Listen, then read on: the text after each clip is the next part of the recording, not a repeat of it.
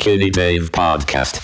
Привет, ребята, меня зовут Давид, и я возвращаюсь к вам со вторым эпизодом моего еженедельного подкаста, который называется Skinny Dave Podcast. Здесь мы обычно говорим про музыку, обсуждаем какие-то клипы, альбомы, э, сериалы, кино и вообще любые культурные события которые заслуживают внимания и обсуждения.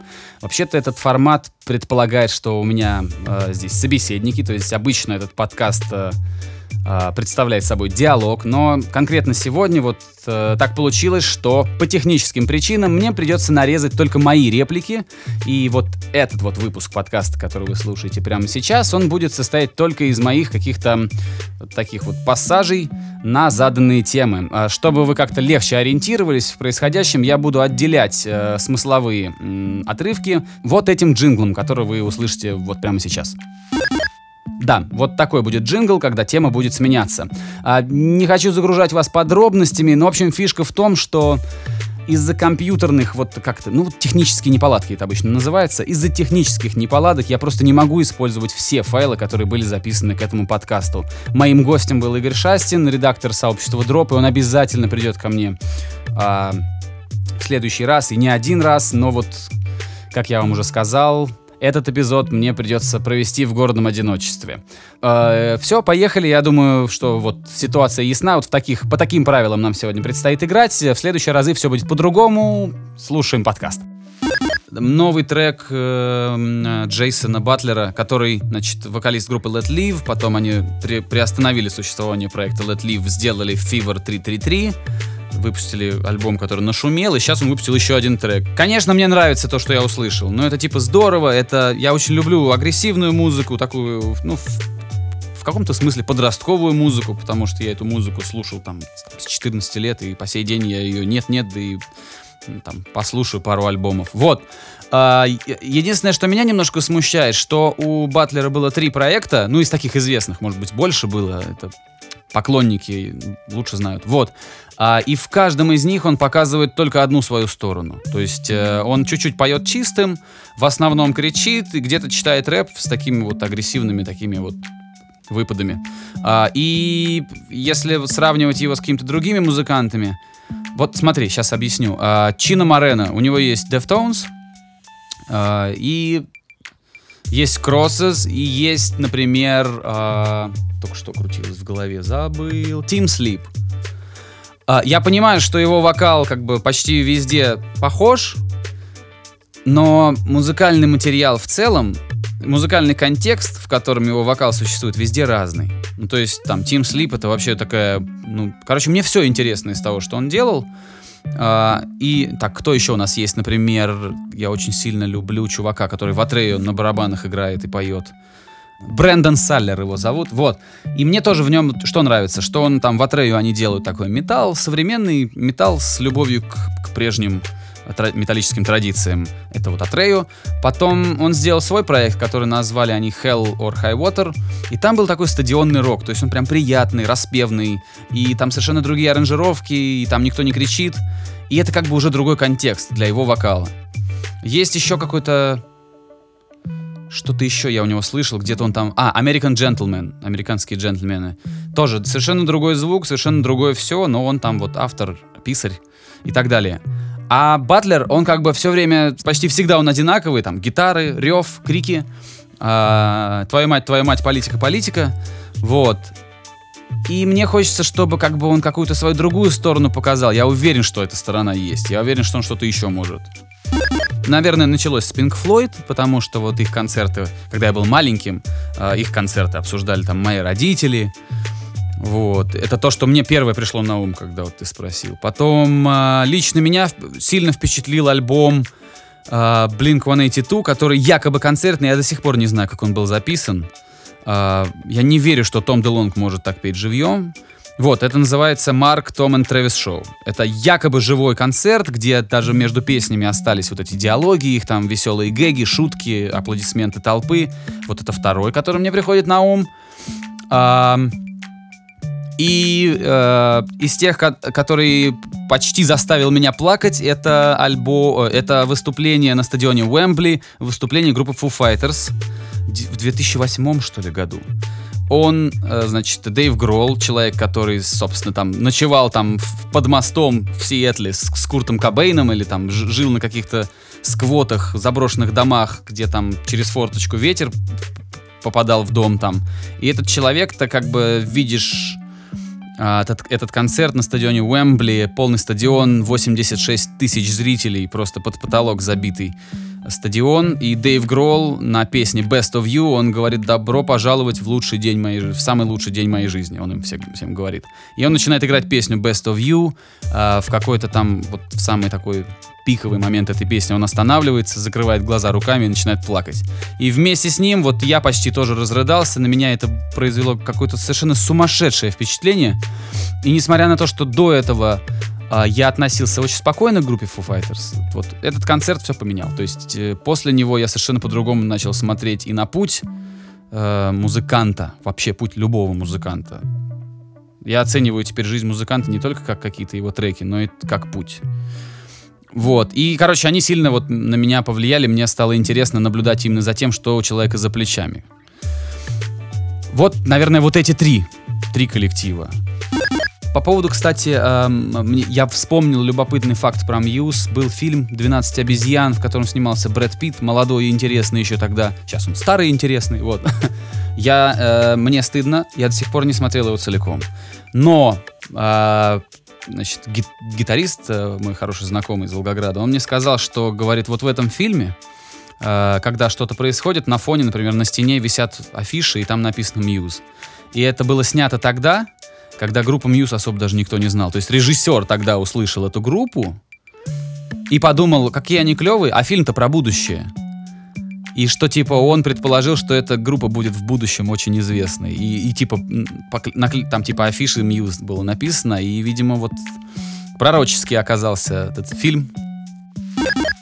Друзья, если кто-то еще не видел, а, звезда телесериала «Мистер Робот», такой глазастенький парень по имени Реми Малек, да, он Малек или Малек? Ну да ладно. Вот, и, значит, это звезда этого сериала, назовем его просто Реми.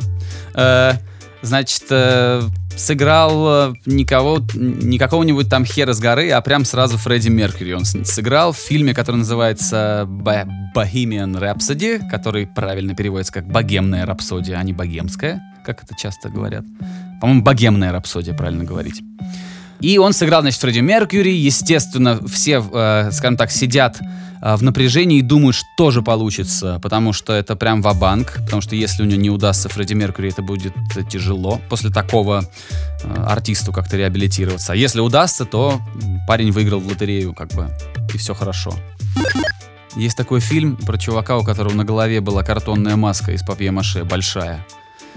И он уехал с группой в лес записывать там музыку в лесу, писать альбом. По-моему, слушай, не Те- Тед, нет, Тед это про медведя. Фрэнк, Фрэнк, по-моему. Блин, как мне понравился этот фильм. Это такое странное кино. Там вообще как бы особо ничего не происходит, но это тот самый фильм, который смотришь не ради результата, а ради процесса. Просто смотришь и как бы кайфуешь. И дело в том, что там сыграл Фасбендер. Сейчас я даже проверю себя, потому что, ты знаешь, я как сейчас наговорю, а оно неправда. Да, фильм называется «Фрэнк». Вышел он в 2014 году. А, почему-то он называется «Черная комедия». Я уж не знаю, что там имели в виду э, ребята с, с Википедии. И, короче, мне дико доставил этот фильм, несмотря на то, что люб... ну, очень многим он покажется абсолютно линейным, скучным и, и как бы, ну, типа, посмотрел и думаешь, что сейчас произошло вообще? А мне понравилось. Это любопытно, друзья. Если вы любите странное кино или устали от чего-то уж совсем мейнстримового, гляньте фильм, который называется «Фрэнк». Там играет Фасбендер, хотя вы его там, конечно, особо и не увидите. Короче, есть у меня инженер. Я о нем уже, мне кажется, пос- ну, я постоянно о нем говорю, потому что мне очень нравится. Он сводит музыку, сводит все, начиная от Kanye Уэста, заканчивая Imagine Dragons. Э, Он чувак из Гватемалы, беженец, который даже не родился в США. Ну, ребенком приехал с родителями, спасаясь от гражданской войны в, в Гватемале. И сейчас он живет в Лос-Анджелесе. Он взрослый уже, мне кажется, он где-нибудь полтос, может, там 40, 40 с чем-то, не знаю. Зовут его Мэнни Марак- Маракуин. И я о нем реально часто вспоминаю. Короче, у Джона Майера, такой есть гитарист-певец, вышел альбом, и Маракуин его свел. И, короче, друзья, и просто из любопытства послушайте. Вот знаете, есть такая вот у некоторых э, людей, там, не знаю, музыкальных журналистов или просто вот слушателей, такая привычка называть звуки какими-то другими, ну, да, давать им свойства каких-то физических объектов, например, бархатный звук, э, там, мягкое звучание, там, ну, такое, вот такие слова, которые как бы к звуку не часто применимы. Вот, короче, я об этом написал в Твиттере, я хочу это сейчас еще раз повторить. Мне кажется, что в этом вот, на этой пластинке Джона Майера, на новой пластинке, которую свел Мэнни Мараквин, мне кажется, что там звук как зефир нежный просто. Ты его... Он такой матовый, пастельных тонов, там какой-то из них розовенький, какой-то мятно-зеленый. И это все такое приятное. И, я не знаю, мне реально кажется, что это как будто вот, я не знаю, э, упасть вот просто в бассейн с маршмеллоу просто. Я не знаю, как это объяснить. Послушайте. Я не знаю, это очень приятно слушать. Испытываешь какое-то вот физическое удовольствие, когда слушаешь. Может быть, это лично мои заскоки. И главное, что этот сукин сын все так сводит. У него все так звучит, понимаешь? Оно все у него шелковое прям. Ты, кстати, знаешь, кто группе Тул там обложечки делал? Там сумасшедший психоделический художник Алекс Грей. Тип ест кислоту с, я не знаю, он, он, он старый, он седой, уже ему годков так хорошо. Он кушает очень много ЛСД, мне кажется, там грибов всяких э, и других психоактивных вещей, а потом он рисует. Его так и называют психоделический художник. И, собственно, то, что он пытается нарисовать, это, грубо говоря, сфотографировать свой приход ты не можешь, но, но нарисовать можешь. Вот посмотрите, его зовут Алекс Грей, он весь такой помешанный на спиритизме, у него очень много символов, знаков э, в его живописи, его работы были э, на обложках Tool, э, на обложках Нирваны, там частично представлены, и кому-то еще он что-то делал, чуть ли не Beastie Boys. Ты смотришь его работы, и они такие, как путешествия сами по себе. Ну, вот, если верить его толкованию, его э, описанию, то вот приход не приход, наверное, а трип от кислоты выглядит приблизительно как-то так. Вот. И, конечно, друзья, не употребляйте ничего, что нелегально на территории вашей страны. Зачем заигрывать с законом? Сейчас э, эксперименты и смелые какие-то ходы в треках, э, за них гораздо, грубо говоря, они сходят с рук. И я сейчас сделал биток, я, кстати, решил его среди подписчиков разыграть, но ажиотажа не наблюдается. Вот, я сделал биток, мне нравится просто Tyler the Creator, я решил что-то сделать такое грубое, знаешь, прям вот топором рубленное. И при этом я как-то вдохновлялся и 8-битной музыкой, которую я обожаю, и, и, и почему-то само туда напросилось какое-то такое тарантиновское, дико западное музло. И я их поженил вместе и назвал трек 8-Bit Western. Мне он кажется очень интересным, но, понимаешь, это как э, в случае с детьми. Когда у тебя твой ребенок на глазах твоих растет, ты же не можешь критически рассуждать о нем. А вдруг он не очень красивый или не самый умный, понимаешь? Но для тебя-то он самый лучший. То же самое с песнями. Когда ты ее написал, тебе уже тяжеловато. Может быть, я разыгрываю довольно э, дерьмовый трек, и поэтому мало репостов. Очень я любил сериал «Клиника» в свое время. Э, он Scrubs называется по-английски. Это про молодых интернов, которые после э, обучения попали сразу в интер, ну, интернами в настоящую больницу, где столкнулись с настоящей смертью, с настоящими болезнями. Но при этом это комедия. Э, мне кажется, что это потрясающий сериал, опять же, потому что там э, есть время и поржать, и в конце есть время и всплакнуть. Я люблю, когда э, тебя веселят-веселят, но потом как бы э, меняют э, твое, вот как сказать, могут поменять твое настроение, напомнить о том, что есть какие-то вещи, которые вечные. Ну, и, может быть, я просто излишне сентиментален, я не знаю. Мне очень нравится этот сериал, потому что в нем есть все, что мне нравится. Там весело, там разные люди, разные характеры. Он немножко гротескный такой, немножко такой вот он. По-моему, там нет закадрового смеха, но да, но грубо говоря, в подобных сериалах нередко бывает даже закадровый смех. Ну да черт с ним. А, значит, Зак Браф, звезда этого сериала, который играл главную роль, Джей Ди, э, он снялся в сериале, который называется, по-моему, Alex Inc., типа Alex Incorporated.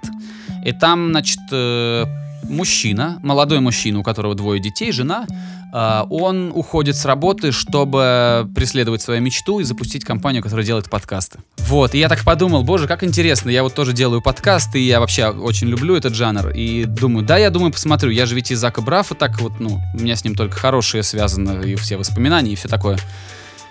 И, короче, я понял, что это абсолютно, абсолютный провал. Мне кажется, даже если они хотели сделать семейный сериал, И семейный сериал с рейтингом 12+, и даже 6+, все равно получилась шляпа какая-то.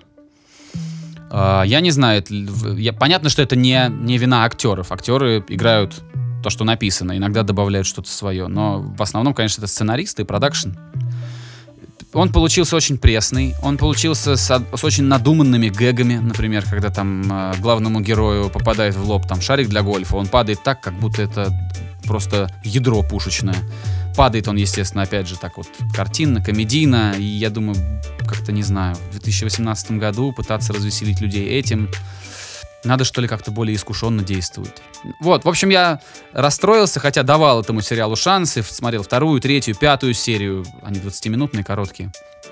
Вот, э, если вы, дорогие слушатели, любите простые, легкие комедийные сериалы, которые, типа, пропустил эпизод и хрен с ним, ну вот, посмотрите это. Я лично... Мне просто немножко жаль, что один из прикольных таких актеров вернулся вот с таким проектом. Потом, Э, вышел, значит, э, телесериал на Netflix, на американской платформе. Netflix вышел сериал, действие которого происходит где-то в Британии. Э, в закрытом сообществе скажем так, как это правильно назвать, на русский-то перевести, наверное, коттеджный поселок, где закрытая территория, хорошие дорогие дома, своя школа, ну, такой комьюнити, где богатые люди могут позволить себе жить. Там хорошая природа, дорогие автомобили у них, как бы такое вот. Комфортно, там существует много-много семей. Это детективная история, в ней снялся Майкл Холл, который играл Декстера. Вот, и сейчас вот он вернулся с э, новой ролью, роль в триллере, и там ему пришлось, по-моему, он американский актер, но ему пришлось делать себе, привыкать к британскому акценту, они все с британским акцентом там говорят. Значит, действие происходит в этом вот закрытом коттеджном поселке, черт его дери. А, и там, значит, э, что-то происходит. Не хочу говорить спойлеры, ну там что-то происходит на вечеринке подростковой. И начинается, естественно, так как они это закрытое сообщество, все друг друга знают, родители знакомы, все дети знакомы, дети ходят в одну школу, э, вот как-то так. И получается такой любопытный, вот э, любопытная каша заваривается в этом во всем. Э, длится, кажется, 8 эпизодов идет. Пока что снято 8 эпизодов. Э, на этом закончено. То есть восьмой, последний эпизод. Э, каждый эпизод где-то там 40-50 минут. И, естественно, к последнему эпизоду, грубо говоря, ты узнаешь что убийца парикмахер, там как бы, ну, это не спойлер, это, это, это да, или убийцей был садовник, да, ты понимаешь, что произошло, да, что случилось. А, это интересно, не могу сказать, что это высоко, там, а, глубоко интеллектуально, но это любопытно. Во всяком случае, я почти до конца не понимал, кто что сделал, кто там в чем виноват и, и в чем, собственно, проблема. В конце все распуталось, я был очень удовлетворен. Это такой нормальный, развлекательный, мистический триллерок, а, детективный. В этом сериале надо смотреть два эпизода. Вот ты смотришь первый, может не зацепить. А, перед тем, как отказываться навсегда от него, надо посмотреть второй эпизод, досмотреть внимательно, не отвлекаясь, не, там, не, не уходя там на полчаса, не держа в руках мобильный, посмотреть именно. И вот если уже второй не зацепит эпизод, то, может быть, и не стоит весь его смотреть. Меня вот именно вот к середине второй серии зацепило, потому что я понял, ух, ух, ух, как у них тут крючков-то раз это, расставили по всему сценарию, как много всего. Вот, поэтому, друзья, если соберетесь смотреть сериал, который называется Safe, он называется в английской версии Safe, а не знаю, как на русский перевели, к сожалению, Играет там Майкл Си Холл, чувак из Декстера, знакомое такое лицо. Ищите детективную историю на вечер, посмотрите вот этот сериал. Возможно, вам понравится. Если что, потом напишите в комментариях, понравилось или нет, зашло, не зашло. Вот. Даже не знаю, что я еще смотрел. Остальное все старое. Силиконовая долина прекрасна. А персонаж Гилфойл один из лучших комедийных персонажей в сериальном производстве нового тысячелетия. Э, наверное, и все. Даже не знаю, не знаю, какие еще сериалы. Друзья, значит, этот подкаст будет появляться здесь, вот здесь, в этом сообществе. Приходите за новыми выпусками. Счастливо, увидимся на следующей неделе.